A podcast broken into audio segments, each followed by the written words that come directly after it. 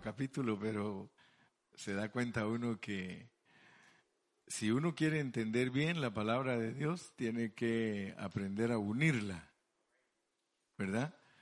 Porque si no, solo uno lee de corrido y a veces solo capta lo tradicional, lo que ya le han enseñado. Y a veces hay un versículo que lo hemos pasado y nunca nos han dicho nada de ese versículo. Y de repente cuando lo estudiamos bajo el contexto nos damos cuenta que tiene mucha riqueza. Entonces no se les olvide que Segunda de Corintios habla de el ministerio del nuevo pacto y los ministros del nuevo pacto. Lo que da tristeza es de que cuando uno ve la realidad, eh, uno se da cuenta que los ministros del Señor no hemos vivido lo que Dios realmente nos pide. O sea que hemos sido negligentes y solamente hemos oído mensajes, pero no le hemos puesto la atención necesaria para saber lo que es un ministro, un ministro de, del nuevo pacto. Eh, todos estamos familiarizados con la ley de Moisés. Ese fue un ministerio también. O sea que en la Biblia solo hay dos ministerios. El ministerio del antiguo pacto y el ministerio del nuevo pacto. Y cualquier ministerio del antiguo pacto cualquier servicio que hacían las personas era para ese ministerio. Hoy día es lo mismo. Solo hay un ministerio. Es el ministerio del nuevo pacto. Y todos los servicios que se presten, porque Pablo dice que hay diversidad de ministerios, pero resulta que nosotros, debido a que no nos han explicado bien, nosotros creemos que nosotros tenemos un ministerio. Y a la larga ignoramos el ministerio de ministerios. ¿Verdad? Porque lo correcto es que hay un ministerio de los ministerios.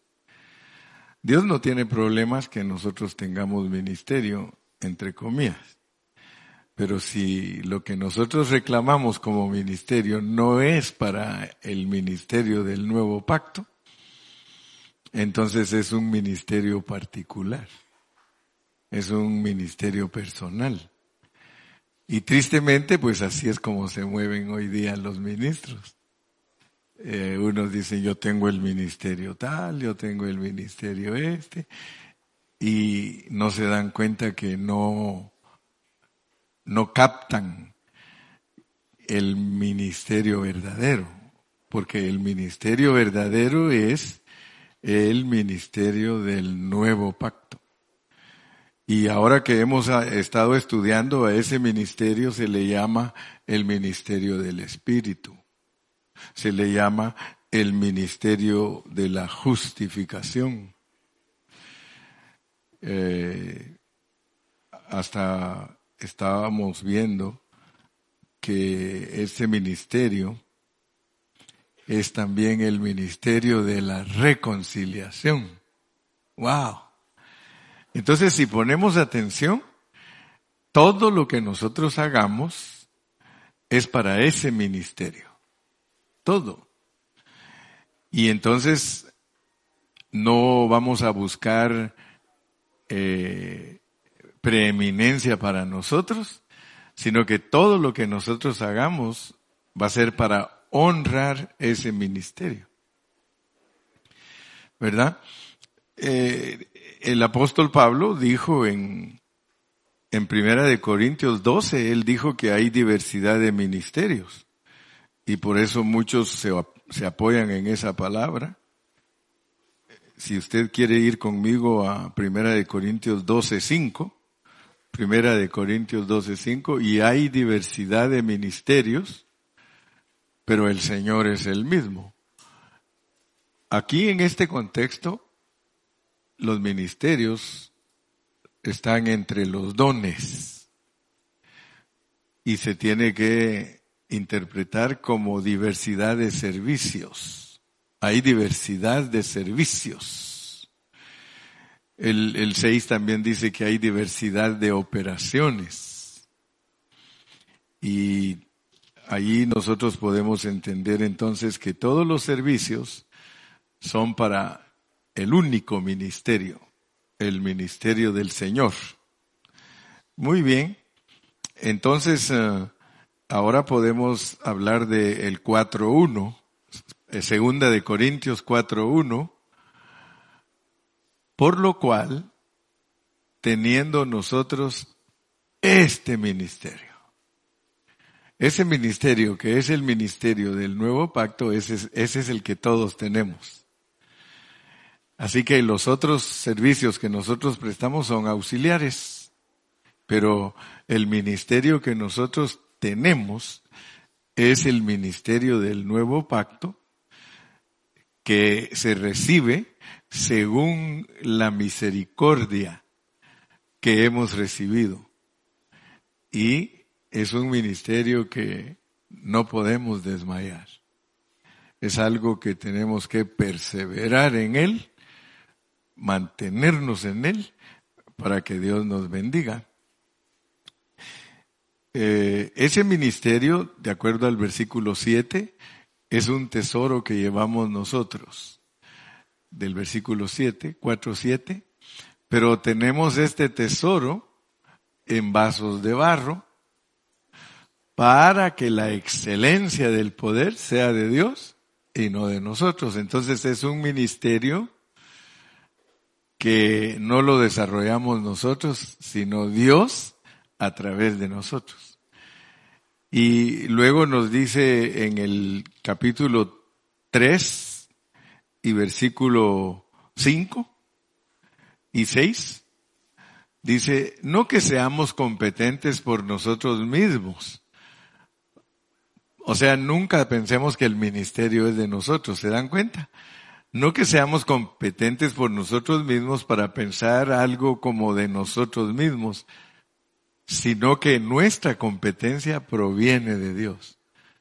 Y el 6, el cual asimismo nos hizo ministros competentes de un nuevo pacto.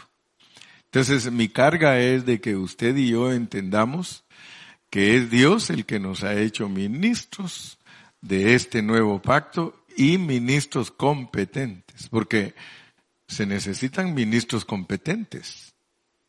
O sea que no cualquiera puede ser ministro.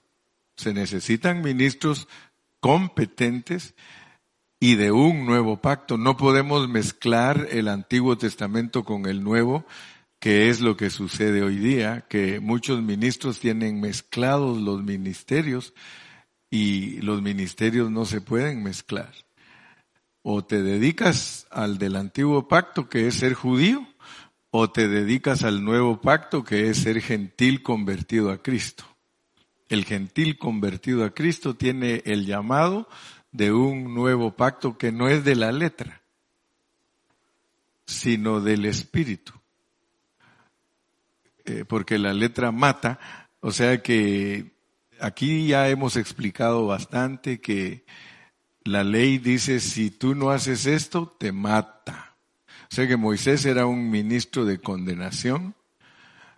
No se puede decir que Moisés sea un ministro lleno de amor. Moisés les decía, ustedes hacen mal las cosas y los matamos. De hecho, cuando él bajó del monte y todos se fueron a adorar un becerro con Aarón, dijo a los israelitas, ¿quién de ustedes está conmigo? Y Simeón y Leví dijeron, nosotros estamos contigo. Ciñan la espada, dijo, vamos a matar a toda la familia que fue engañada por Aarón. Solo Aarón no lo mataron. Como que los siervos de Dios tienen cierta preferencia, ah, pero no, a él no lo mataron, pero a los demás los mataron. Entonces quiere decir que el ministerio es diferente. Porque ahora, gracias a Dios, entendimos algo aún más profundo. Vamos a ver en el 5, segunda de Corintios 5 y versículo, el versículo 20, 20, 20 y 21, veamos, dice, así que los ministros, los ministros del nuevo pacto, somos embajadores en nombre de Cristo. Y el viernes estuve explicando un poquito de eso, que es el ministerio del nuevo pacto es un ministerio totalmente diferente al de Moisés. Al grado de que hoy día, si ustedes eh, escuchan algunos predicadores, por ejemplo en Guatemala surgieron unos predicadores que dicen que Jehová es Satanás. Porque como al leer todo el Antiguo Testamento, ¿verdad? Guerra tras guerra, matando enemigos. Y entonces, como no entienden esos maestros, entre comillas les digo maestros, pero saber, son maestros del mal. Porque ellos eh, están enseñando que Jehová es Satanás porque agarran todos los versículos de los juicios de Dios en el Antiguo Testamento y ellos dicen que Satanás ha venido para matar y para destruir y que por eso Jehová no es el nombre de Dios. Miren, fíjense cómo se puede enseñar mal. Ellos dicen, Jehová no es, ese nombre Jehová no es, no es el Dios verdadero.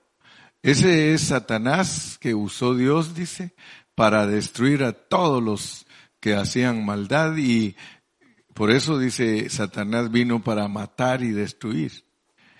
Pero miren el Dios del Nuevo Testamento, dicen, y ponen a Jesús lleno de amor. Pero noten, porque si ustedes buscan en el antiguo pacto, en el antiguo pacto habían juicios de Dios, pero también Dios tenía mucho amor. O sea que el mismo Dios del Antiguo Testamento es el Dios del Nuevo. Solamente que en el antiguo él se movió por la letra. Cuando hablamos de moverse por la letra, el pueblo solo tenía una foto del mero mero. Y no era maromero, el mero mero. El mero mero Dios, esa gente tenía una foto de él. Ah, usted les, les preguntaba, ¿y, ¿y cuál es el Dios de ustedes? Este una foto, los diez mandamientos, ¿verdad? Ahora noten que en el Nuevo Testamento nosotros no tenemos foto. Nosotros tenemos una realidad. Dentro de nosotros vive una persona que cuando nosotros tuvimos uso de razón y creímos en Cristo, inmediatamente Él vino a morar dentro de nosotros. Entonces ahora nosotros tenemos dentro de nosotros a una persona morando dentro de nosotros. Esa es la, gran diferencia del Antiguo Testamento con el Nuevo Testamento. En el Antiguo Testamento Dios levantó la mano, ¿no es cierto? Y juró. En el Nuevo no levantó la mano, levantó una persona. Está en el cielo, la levantó. En vez de levantar una mano, levantó un cuerpo. Y está sentado a la diestra del Padre.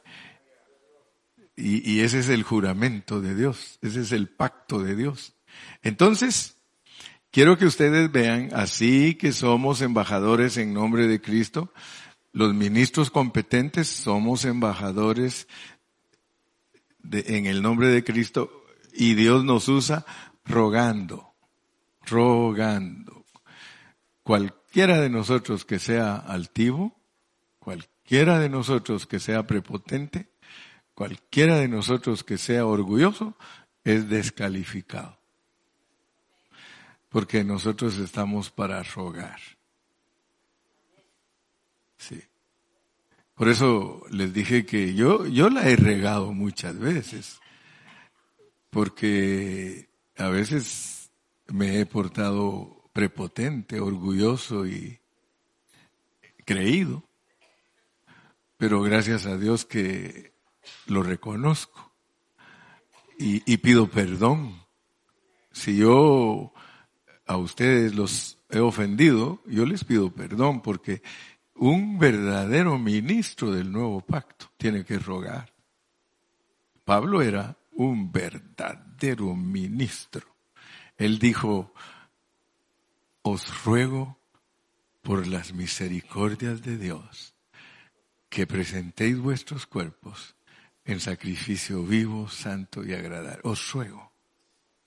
Y el ruego de nosotros no vayan a creer que es un sentimiento humano. Yo cuando los ruego a ustedes que hagan caso a lo que Dios les pide, es Dios a través de mí. Dios como si Dios rogase por medio de nosotros. Así que yo por eso he aprendido, no vayan a creer que eso lo aprendí de la noche a la mañana, no. Para que yo aprendiera que tengo que desarrollar un ministerio de rogar, ya se parece la palabra rogar a regar. Yo he sido un ministerio de regarla en vez de rogarla. Es que se parece, ¿verdad? La he regado muchas veces.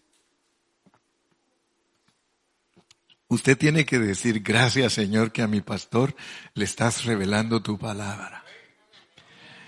Porque usted tiene que saber algo. Si mi pastor vence, yo también voy a vencer. Porque ustedes son las ovejitas que van siguiendo al pastor. Y por eso el pastor tiene que tener mucho cuidado porque ¿qué les enseño? Eso es bien importante. Ustedes ya saben que tal el pastor, tales las ovejas.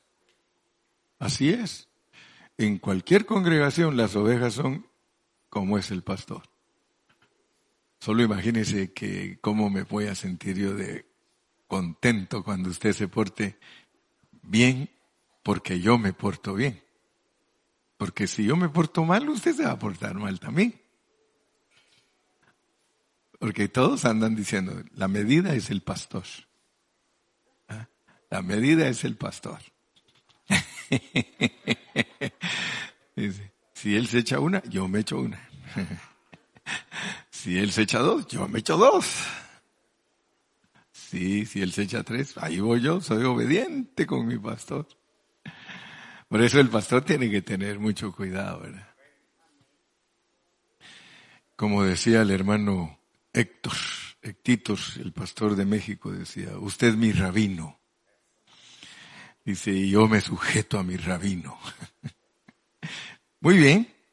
Entonces, aprendimos también el versículo 21. Miren pues, porque como estamos en el contexto de embajadores, estamos en el contexto de siervos de Dios, estamos en el contexto de los ministros del nuevo pacto, echémosle mano pues a los versículos. Al que no conoció pecado, por nosotros lo hizo pecado, para que nosotros fuésemos hechos justicia de Dios en él.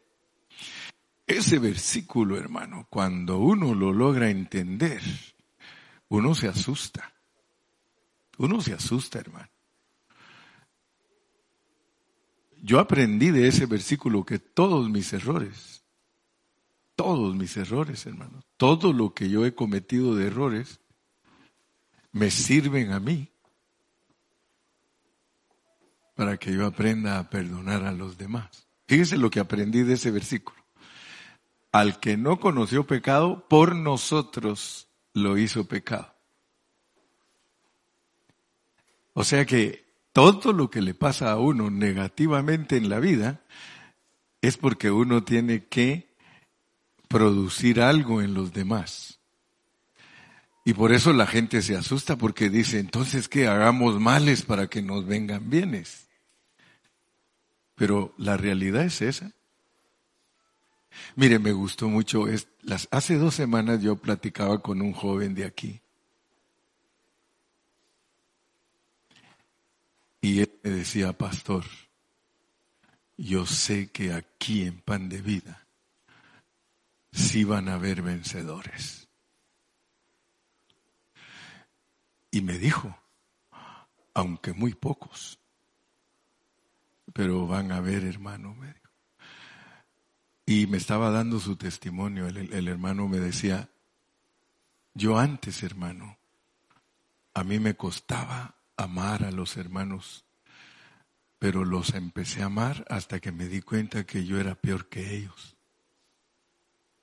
Y los empecé a amar, hermano. Y luego me mencionó nombres de algunos de ustedes y me dijo, hermano, esta hermana, ¿cómo ha cambiado? Esta otra hermana, ¿cómo ha cambiado, hermano? Fíjense, entre nosotros mismos hay quien se da cuenta si usted ha cambiado. Y yo me siento muy contento cuando a algunos de ustedes alguien me dice, hermano, este hermano ha cambiado. Esta hermana ha cambiado. Dice, ya no es, ya no son igual, hermano. Mire, diez años atrás, hermano, dice, me daban ganas de salir corriendo. Pero ahora yo miro a muchas hermanas, dice, cómo las ha cambiado el Señor. Así que pilas, pues. Pilas porque a algunos, a algunas y a algunos no me los mencionó. Y yo me sentí bien contento de las que me mencionó y los que me mencionó. Y, y le daba gracias a Dios, fíjese, porque nosotros debemos de aprender que todo lo malo que nos pasa no es para que si en caso dejamos de hacer lo malo nos creamos espirituales. Porque, porque regularmente eso es lo que sucede en el pueblo de Dios.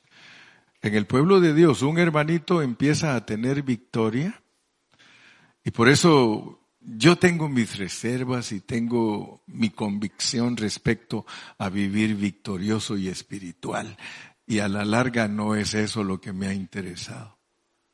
Y, ojalá que ustedes tengan oídos redimidos para que sepan discernir la predicación.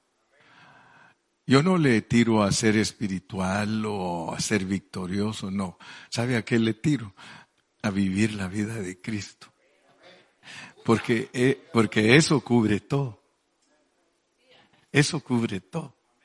Como les dije una vez, de nada me sirve darles un seminario a 30 y 40 parejas, un seminario de matrimonio, si no han aprendido a vivir a Cristo. Eh, después, del, después del seminario se divorcian unos cuatro o seis. ¿Por qué? Porque eh, no buscamos la realidad. Y yo estoy buscando solo cosas reales, reales, reales, al que no conoció pecado. Y eso me impresionó a mí, que Cristo se tuviera que hacer pecador para producir en nosotros justicia. Entonces eso es bien elevado, hermano, que yo tenga que ser un pecador para producir en ustedes justicia. Aparentemente les estoy diciendo, me voy a hundir en el pecado. No. Es que si yo no aprendo que todo lo que me pasa es para que aprenda a perdonarlos a ustedes y los ruegue para que dejemos esa mala onda, no se va a producir la justicia de Dios. La justicia de Dios se va a producir cuando nosotros, que sabemos que tenemos las mismas malicias que todos, les rogamos y le decimos, ¿sabes qué? Sirvamos a Dios de corazón. Sirvamos a Dios de corazón. Fíjate que no es lo mismo que te llegue a exhortar uno que se cree espiritual y que te diga hijo del diablo y que te diga rata de dos patas. No es lo mismo a que llegue y, que te ruegue y te diga hermano, fíjate que pensándola bien, la estamos regando. Oh, hermano, mire, viene un hermano que tal vez él ya sabe que no la está regando, pero que el cuate sí la está regando, pero él se baja y le dice, sabes que la estamos regando. Qué bonito hermano. Cuando un hermano le dice al otro, sabes que la estamos regando. Y Dios quiere de nosotros que aprendamos a experimentar la cruz. ¡Wow! Yo le digo que el otro va a llorar y le va a decir, ¿y desde cuándo estás en victoria? Y le va a decir, ¿no te has dado cuenta? Sí, por eso te pregunto, para ver si me dices la verdad, porque la semana pasada te vi como trapo de, de inmundicia. oh, mis amados, disfrutemos a Cristo, hermanos. Entonces, todavía no he empezado a predicar, estoy poniendo las bases para hablar de algo muy lindo hoy. Quiero hablar de algo muy lindo, muy, muy, muy lindo. Fíjese que en el capítulo 6.1, porque estoy como resumiendo todos los mensajes de unas dos semanas para acá, para darles el pan fresco de hoy. Así pues, nosotros como colaboradores, porque el problema es que a nosotros nos gusta trabajar para Dios, pero no es lo mismo trabajar para Dios que colaborar con Dios.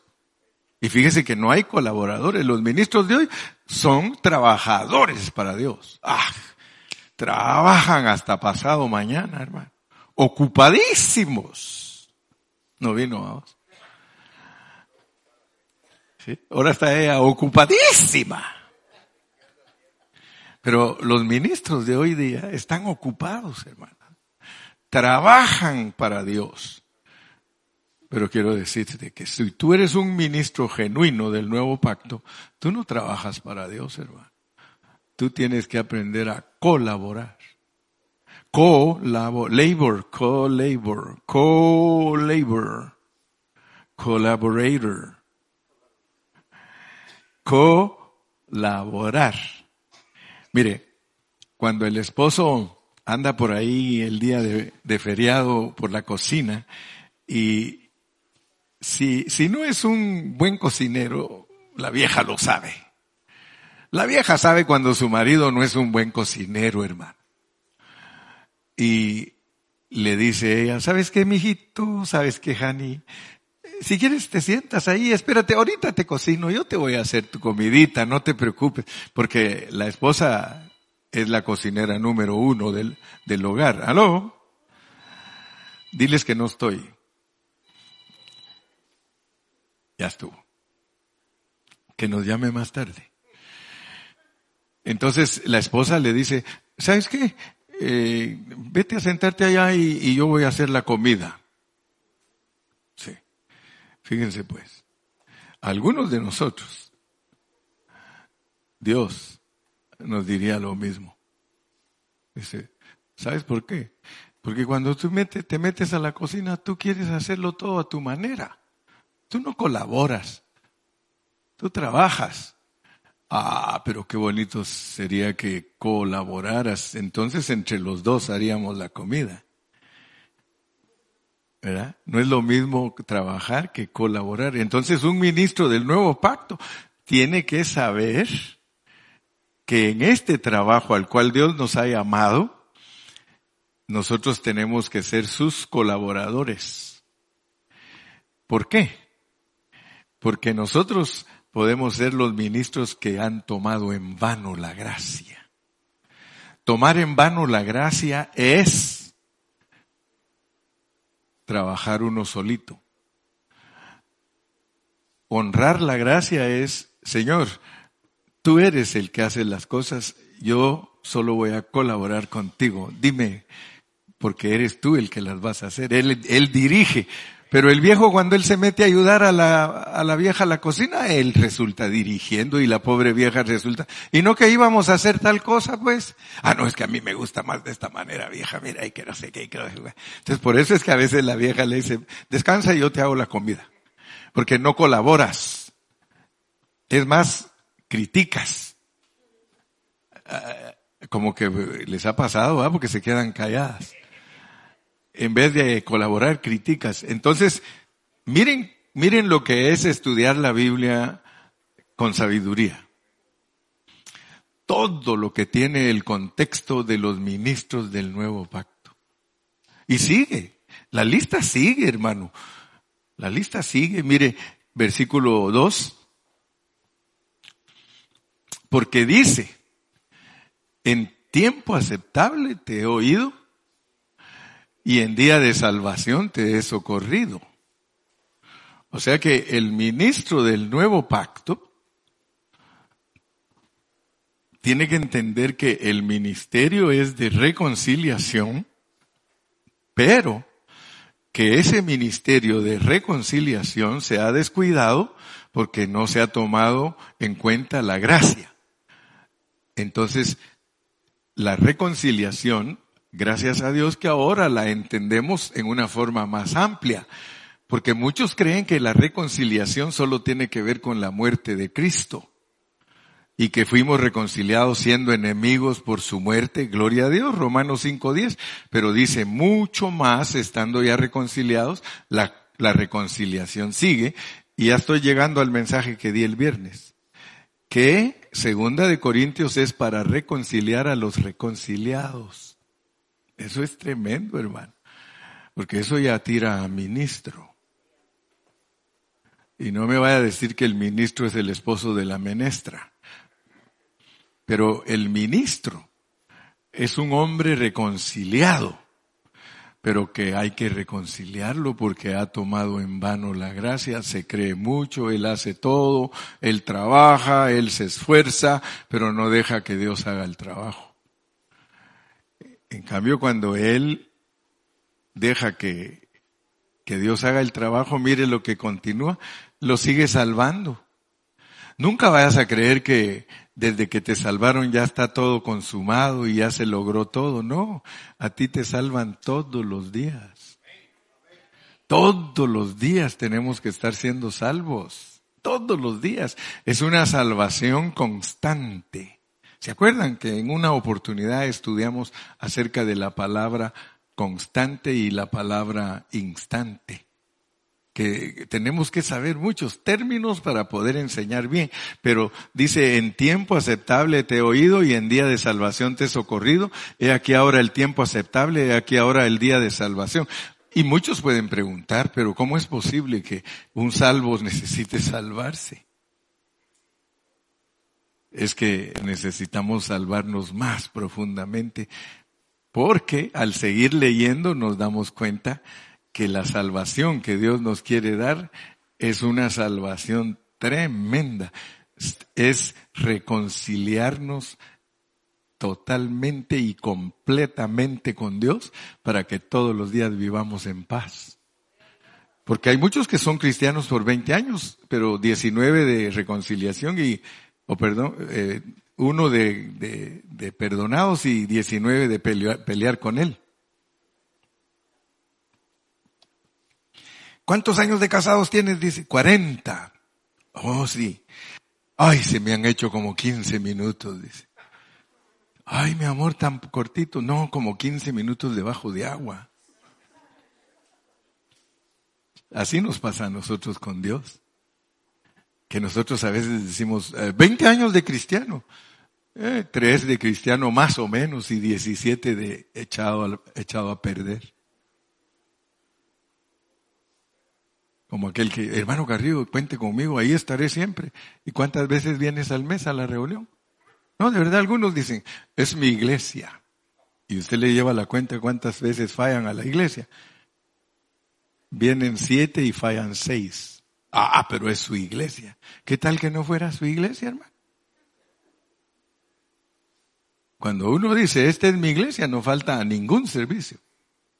No, y hay iglesias donde todos los días les ponen servicio a los hermanos. Lunes, martes, miércoles, jueves, viernes, sábado y domingo, los siete días hay servicio.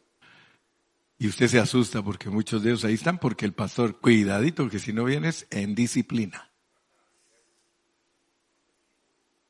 Usted les pregunta, ninguno quiere estar en disciplina, prefieren estar ahí todos aburridos con caras de mango. No, pero de verdad, mi amado, esto no es fácil. Mire, mire cómo sigue hablando, pues, el apóstol, versículo 3. No damos a nadie ninguna ocasión de tropiezo. Se parece a los ministros de hoy, ¿verdad? Mire la clase de ministro que es Pablo. Porque yo aprendí, hermano, que si quiero ser un ministro calificado, tengo que hacerme uno con Cristo, porque Pablo se hizo uno con él, y por eso Pablo puede hablar de esa manera. ¿Cuándo va a llegar el momento en que tú y yo digamos, no damos a nadie ninguna ocasión de tropiezo? Yo quiero que, que tú sepas que hay gente que tropieza con uno hasta por el color de corbata que carga puesto. Yo me recuerdo de una vez una, una hermanita que le dijo al pastor, dice, pastor, esa su corbata me es de tropiezo. Y él era tan humilde y sencillo, le dijo, córtala. Y se la cortó, le dejó un tunquito aquí. Y le dijo, ahora me toca a mi hermana. A mí me han dicho que tú eres la más chismosa de la iglesia y esa tu lengua me es de tropiezo.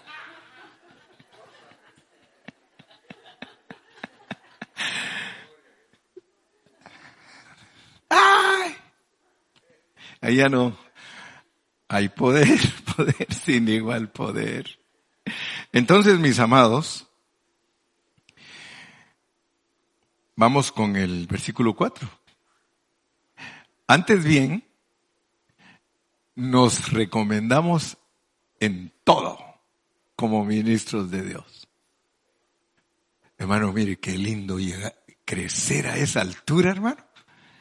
Ah, yo quisiera llegar a esa altura. Decirle, ¿sabes qué? Yo me recomiendo, ¿quieres conocer un verdadero ministro de Dios? Aquí lo tienes. Ah, cuando yo llegue ayer. Aunque algunos se asustan cuando uno se hace un su poquito de propaganda. Por los proverbios, pues, que dice, alabe, no te alabes tú mismo, que te alabe tu vecino. Pero si los vecinos nunca lo alaban, pues se tiene que alabar él un su poquito, ¿no? Mire, no hay pecado en alabarse. Lo malo es alabarse, eh, no, alabarse mintiendo mintiendo. Mintiendo. Porque miren, aquí hay una alabanza. Yo amo a mi esposa. Y ella se quedó callada, no dijo amén. Pero si yo digo yo amo a mi esposa, ella es la primera que sabe si realmente yo me estoy alabando justamente. Porque si yo aquí a ustedes les digo, yo amo a mi esposa, y ella volteó a ver a la pared y hizo. No, ella sabe.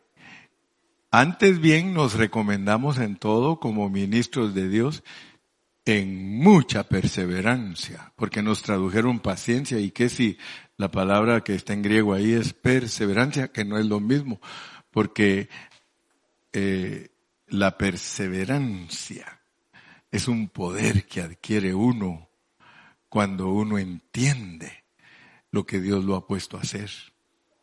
En cambio, la paciencia dice que es producida por las pruebas, en tribulaciones, en necesidades, en angustias. No, no vayan a poner otro todavía, porque estas son cualidades de un ministro del nuevo pacto mucha paciencia, tiene tribulaciones, tiene necesidades, tiene angustias. Por supuesto que alguien que me escuche predicar va a decir, entonces usted es un ministro fracasado. ¿Sí o no? ¿Aló? Mire, yo conozco un predicador que sale ahí en la tele sale con un saco así todo roto, no lo sé si ustedes lo han visto. Sale con un saco todo roto y dice, ¿ustedes creen que si yo como pastor ando así, los hermanos van a recibir bendición de mí? Y se quita el saco todo roto y se pone su saco bien bonito, igual el traje, pues. Dice, así miren, dice, así es como ellos pueden pensar que, que yo tengo algo para darles. Estaba hablando de dinero. Y por eso decía, demen, demen para que yo no ande así como les enseñé. Eso es un ministro falso, hermano. Porque el ministro que no es falso es perseverante, pasa por tribulaciones, pasa por necesidades, hermano. A mí algunos nunca me han preguntado, hermano Carrillo, está necesitado, porque yo he aprendido a vivir en abundancia cuando Dios me ha bendecido, pero de repente llegan unas escaseces que uno dice, bueno, ¿y ahora qué? O sea que nunca esperemos como ministros del nuevo pacto que no nos van a pasar esas cosas, porque están entre las cualidades de un ministro.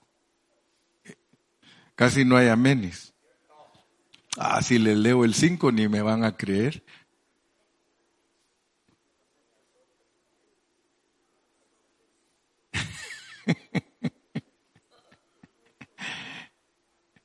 en azotes. Solo miren qué ministro es el que nos estaba hablando. El que nos estaba hablando no estaba mintiendo.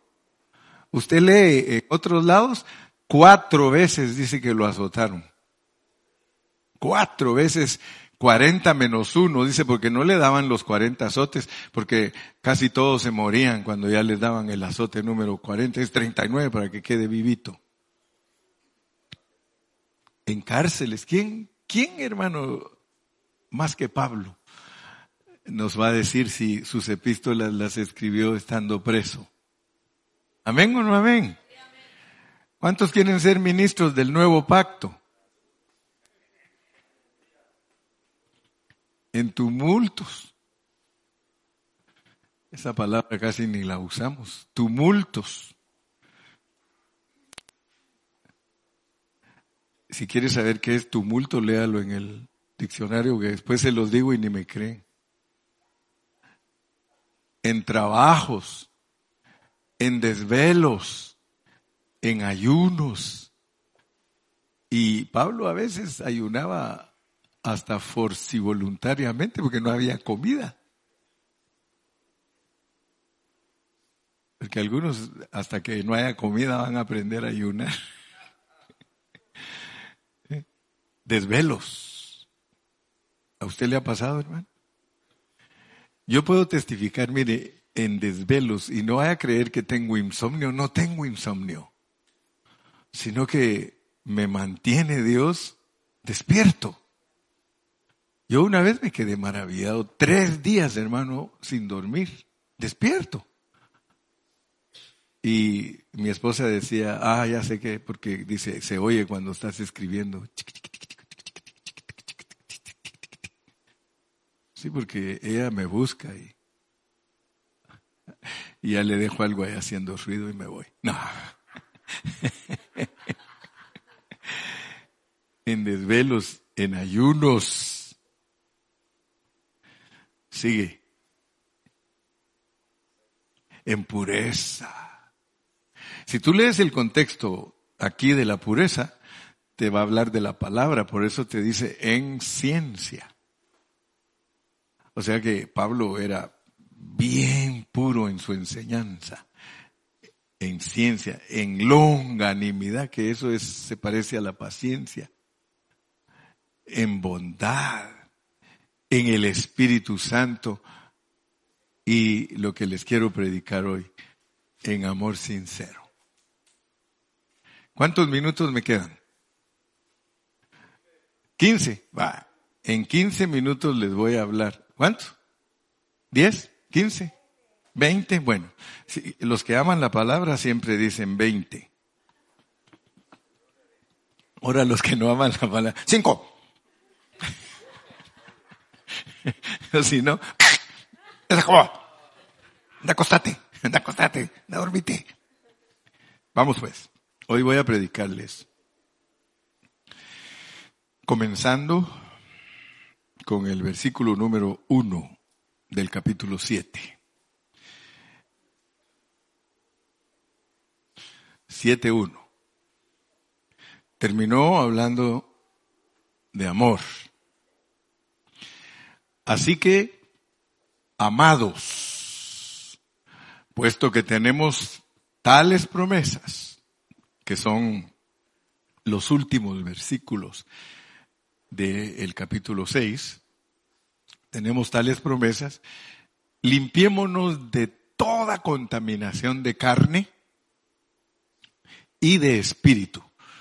O sea que a mí me cuesta entender la contaminación del espíritu. Hay, algunos que no saben cómo es la contaminación del espíritu. Pero de acuerdo a la pureza de la palabra, nosotros nos podemos contaminar del alma y nos podemos contaminar del espíritu. Y de la única manera, ahí está en el contexto, de la única manera que nosotros no nos contaminamos del espíritu es perfeccionando la santidad en el temor de Dios. Perfeccionando la santidad en el temor de Dios. Por eso yo les quiero decir que no vivamos vidas descuidadas. No vivamos vidas superficiales. Hermanos, el precio de vivir vidas livianas y superficiales es carísimo. La factura es bien grande. Por eso les digo, no vivan descuidadamente, no vivan livianamente su vida cristiana. Los primeros que se van a echar a perder por vivir una vida liviana cristiana son sus hijos los primeros, usted ya nunca los va a ver en la iglesia cuando tengan 18 años. Nunca. Ellos se van a ir. Ellos solo están esperando. Si usted es un cristiano liviano y se va a acordar de mí, si usted es un cristiano mediocre, quiere decir que mediocre. Sus hijos nunca van a estar con usted. Si el hermano Carrillo y la hermana Carrillo fueran cristianos mediocres, a mí no me seguiría Aura, ni me seguiría Eric, ni me seguirían mis nietos.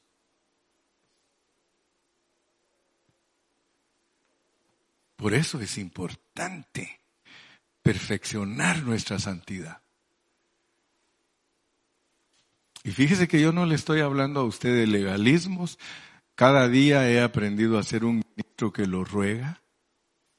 Yo le ruego, hermano. Yo le ruego, hermana. No sea liviana, no sea liviano. Se lo ruego si usted no quiere ver a sus hijos caminando para el mundo.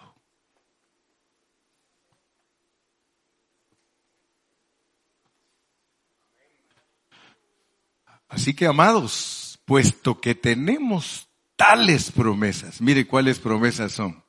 leamos el 5.18. El 5.18 para que entienda las promesas. El 5.18. Y todo es, perdón, es 6.18. 6.18.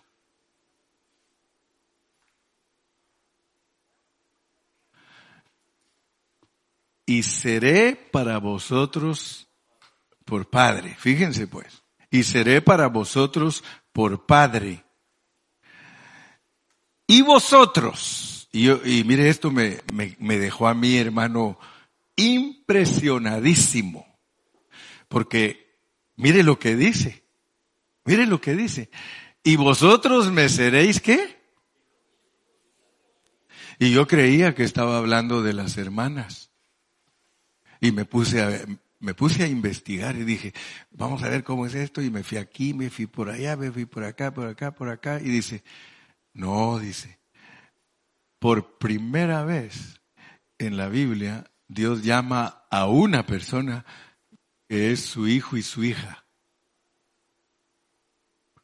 Perfeccionando la santidad, uno se vuelve hijo e hija.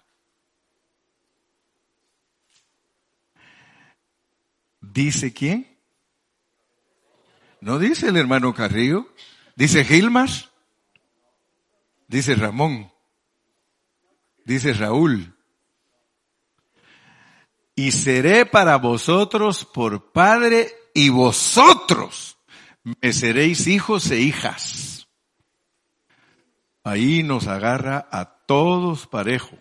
Hermana, hermana y hermano, Dios te dice,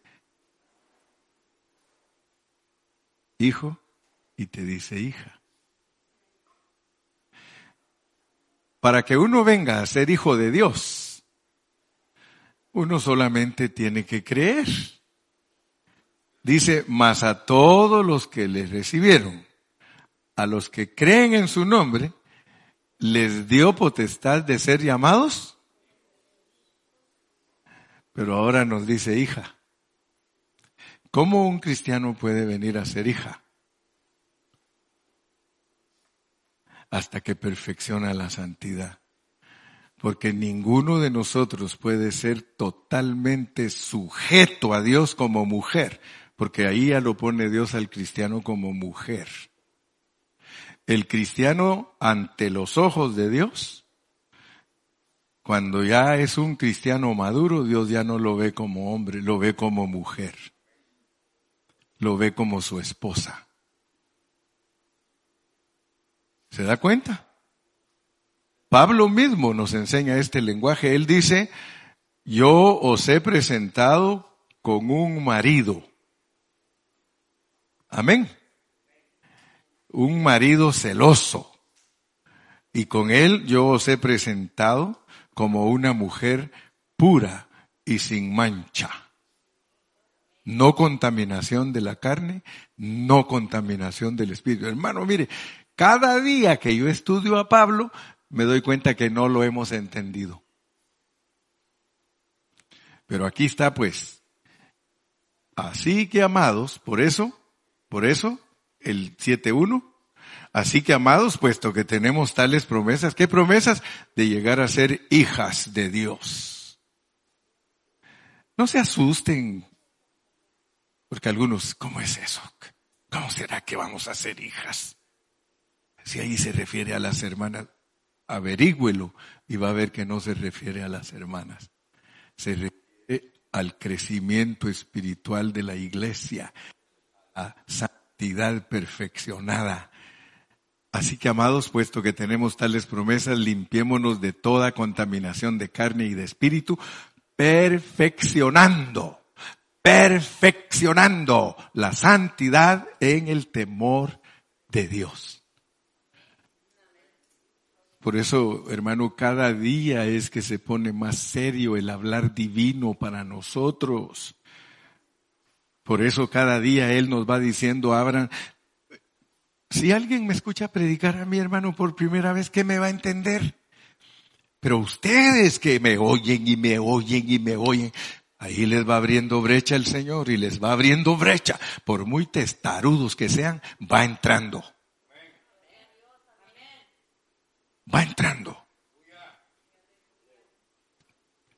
A nosotros no nos habla como los cristianos tradicionales. Es más, ustedes ya cuando les hablan un cristiano tradicional o una, un mensaje tradicional, ya muchos de ustedes ya saben que eso es de niños. Algunos todavía yo los miro porque ahí se quedan jugando todavía como niños. ¿Y tú qué eres? Pente por la gracia de Dios si supieras. Eso es de niños. Lo que Dios te está pidiendo a ti, que te perfecciones en la santidad, en el temor de Él, si quieres ser hija.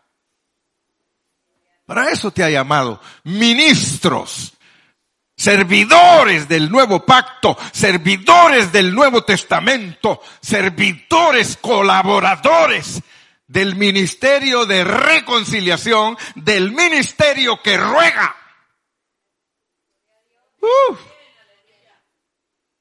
Tienes que empezar a desarrollarlo. Ya deja a un lado el orgullo, la vanidad y todo eso, déjalo ya. Ya tienes que suavizarte, mi hermano. Va a venir Cristo y te va a encontrar todavía con ese orgullo y con esa vanidad y con esa prepotencia. Si Él viene por siervos humildes, Él viene por personas que se han dejado tratar, Él viene por una iglesia sin mancha y sin arruga.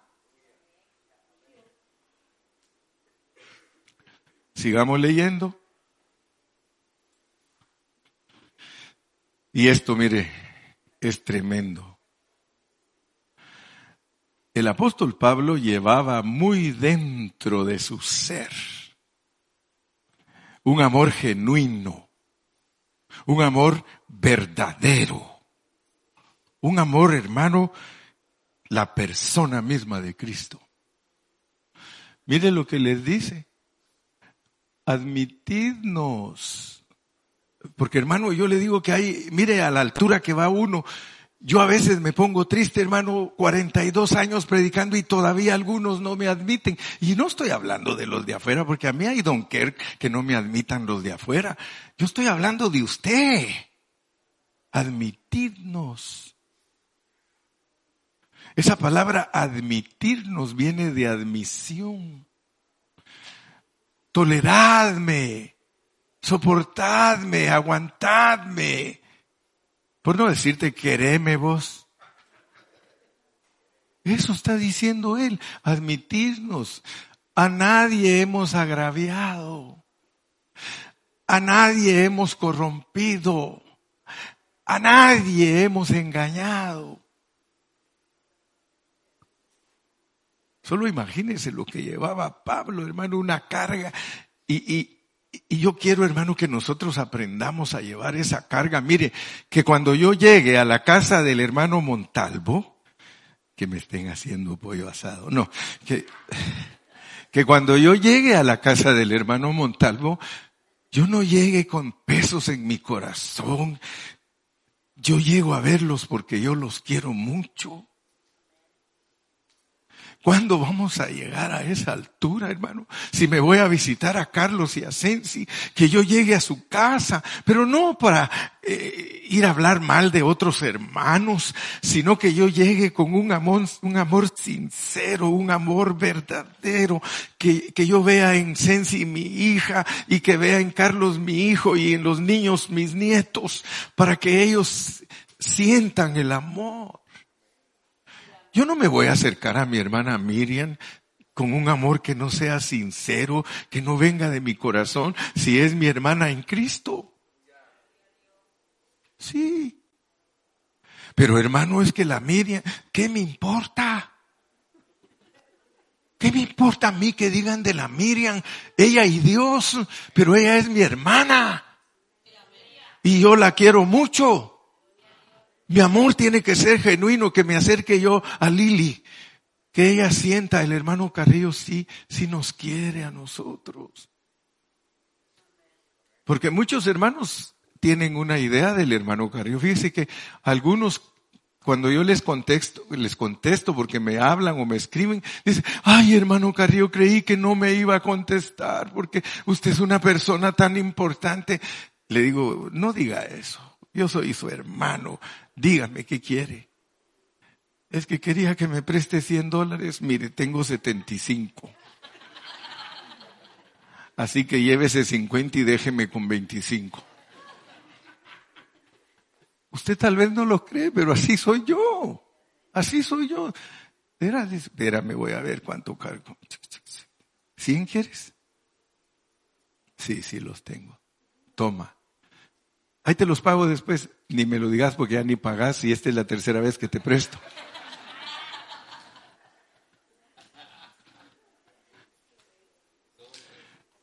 Que si yo voy a visitar a Jesé, se sienta y diga, ese es mi tío, sí nos quiere. ¿Sí? Yo estoy cansado, hermano, de que alguien, es que el hermano Carrillo ni me volteó a ver. Ay, Señor Jesús. Ay, es que el hermano, Señor Jesús, mire, tratando de portarme bien y me pasa todavía eso. Yo ya, yo, yo quiero que, que, que todos crezcamos. Que todos crezcamos. Mira, que cuando tú, que no solo el hermano Carrillo, cuando tú vas a visitar a un hermano, especialmente si te cocina, bueno, no a ti, ¿verdad? Sino que te hace alimentos, que vayas con gusto, con amor. Si Él te invita a su casa y te dice, venga a comer conmigo, Él va a compartir contigo su amor. ¿Verdad, Pedrito? Dice, invítame, Odair, invítame. ¿A que sí? se ha aprovechado, ¿ah? Ya, ya lo texteó, ya tú estás. Tú primero. Do it primero tú. El apóstol Pablo vivió a Cristo y por eso nos exhorta a que vivamos a Cristo. un verdadero ministro, hermano. Mire que todos los ministros del nuevo pacto fuéramos como dice la Biblia. ¿Verdad? Chula. A tu mami la amamos. Ya viste que tu mami desde, ¿cómo no voy a amar a la mamá de Karina así? Desde que me mira, pastor, usted es una gran bendición. Quisiera vivir por aquí para venirme a reunir con mi hija aquí. Wow, yo salgo. Aleluya. Admitimos, a nadie hemos agraviado, a nadie hemos corrompido, a nadie hemos engañado. Yo se los digo, antes no lo podía decir, ahora sí. Y por eso les he dicho a algunos, si yo te he dañado, perdóname. Pero estoy cansado de dañar gente. Estoy cansado. Ya no quiero dañar gente. Yo no quiero dañar a mi esposa. Yo no quiero dañar a mis hijos. Yo no quiero dañarlos a ustedes. Seamos sinceros, aprendamos la sinceridad. Aprendamos la sinceridad, hermano. Porque eso es lo que nos falta. Nos falta ser perfeccionados en la santidad. Leamos otro poquito. Y ahí está pues. No lo digo para condenaros, porque ¿sabía usted que los corintios estaban sentidos con Pablo? ¿Aló? ¿Sabía usted que los corintios estaban sentidos con Pablo? Porque él les escribió primera de Corintios y los mandó a regañar a todos. Hablando en buen mexicano, y se los puso como camote. En Primera de Corintios, ¿se acuerdan cuando estudiamos? Los puso como camote. Y por eso, él era tan humilde y tan lleno de amor que él no quería ir, sino que mandaba a Tito y le decía, Tito, anda a ver cómo están los hermanos, a ver qué reacción tienen después que les puse como camote. Anda a ver, y mire lo que dice el versículo 7. O el 6, 6 y 7, 6 y 7. Pero Dios, que consuela a los humildes, nos consoló con la venida de Tito. Fíjese, le estoy hablando de eso. Que él andaba abrumado. Él andaba abrumado. Él sentía que se le había pasado la mano. Y por eso mandó a Tito. Y no solo con su venida, sino también con la consolación con que él había sido consolado en cuanto a vosotros, haciéndonos saber vuestro gran afecto. Esos hermanos lloraban por Pablo, hermano. Vuestro llanto vuestra solicitud por mí, de manera que me regocijé aún más. Fíjese lo que Tito le dijo. Quieren, los pusiste como camote, pero te quieren.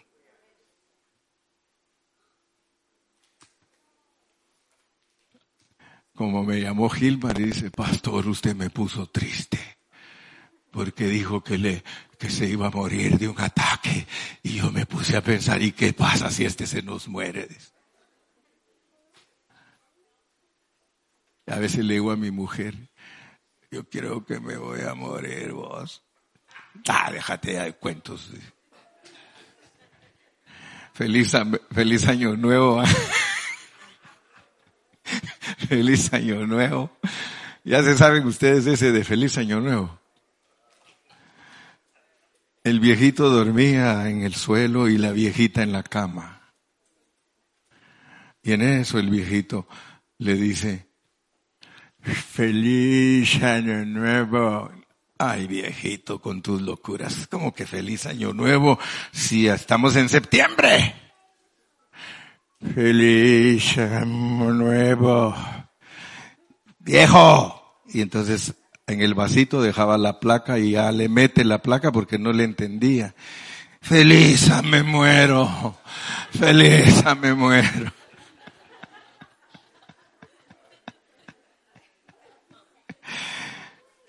Que no nos vaya a pasar los de la feliza.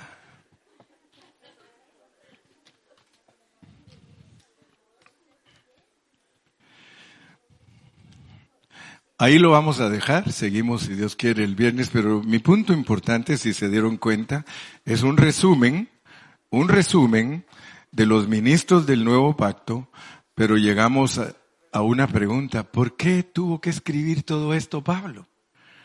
¿Por qué el capítulo 7 de Segunda de Corintios? ¿Por qué lo metió el Espíritu Santo exactamente ahí? Para mostrarnos que Él era verdaderamente alguien que amaba a los hermanos. Y nosotros tenemos que copiar eso, hermano. Nosotros tenemos que aprender a amar a los hermanos entrañablemente para que todos nos sintamos con paz y con confianza. Mire, si algo me entristece a mí es que cuando alguien mira que yo voy caminando por ahí, hace así, mire. Qué triste es eso, hermano. Qué triste. Nosotros debemos aprender a disfrutarnos todos. No tengas miedo a ningún hermano. No tenemos que tenerle miedo a ningún hermano. Usted salude y que su conciencia le dé testimonio que usted es sincero y sencillo. Que su conciencia, cuando usted llegue a ese punto que la conciencia le dice, no te preocupes, tú eres sincero y tú eres sencillo. Si alguien no quiere saludarte por alguna razón, ora por él y siempre trata tú de saludarlo, más de alguna vez lo capturarás frente a frente.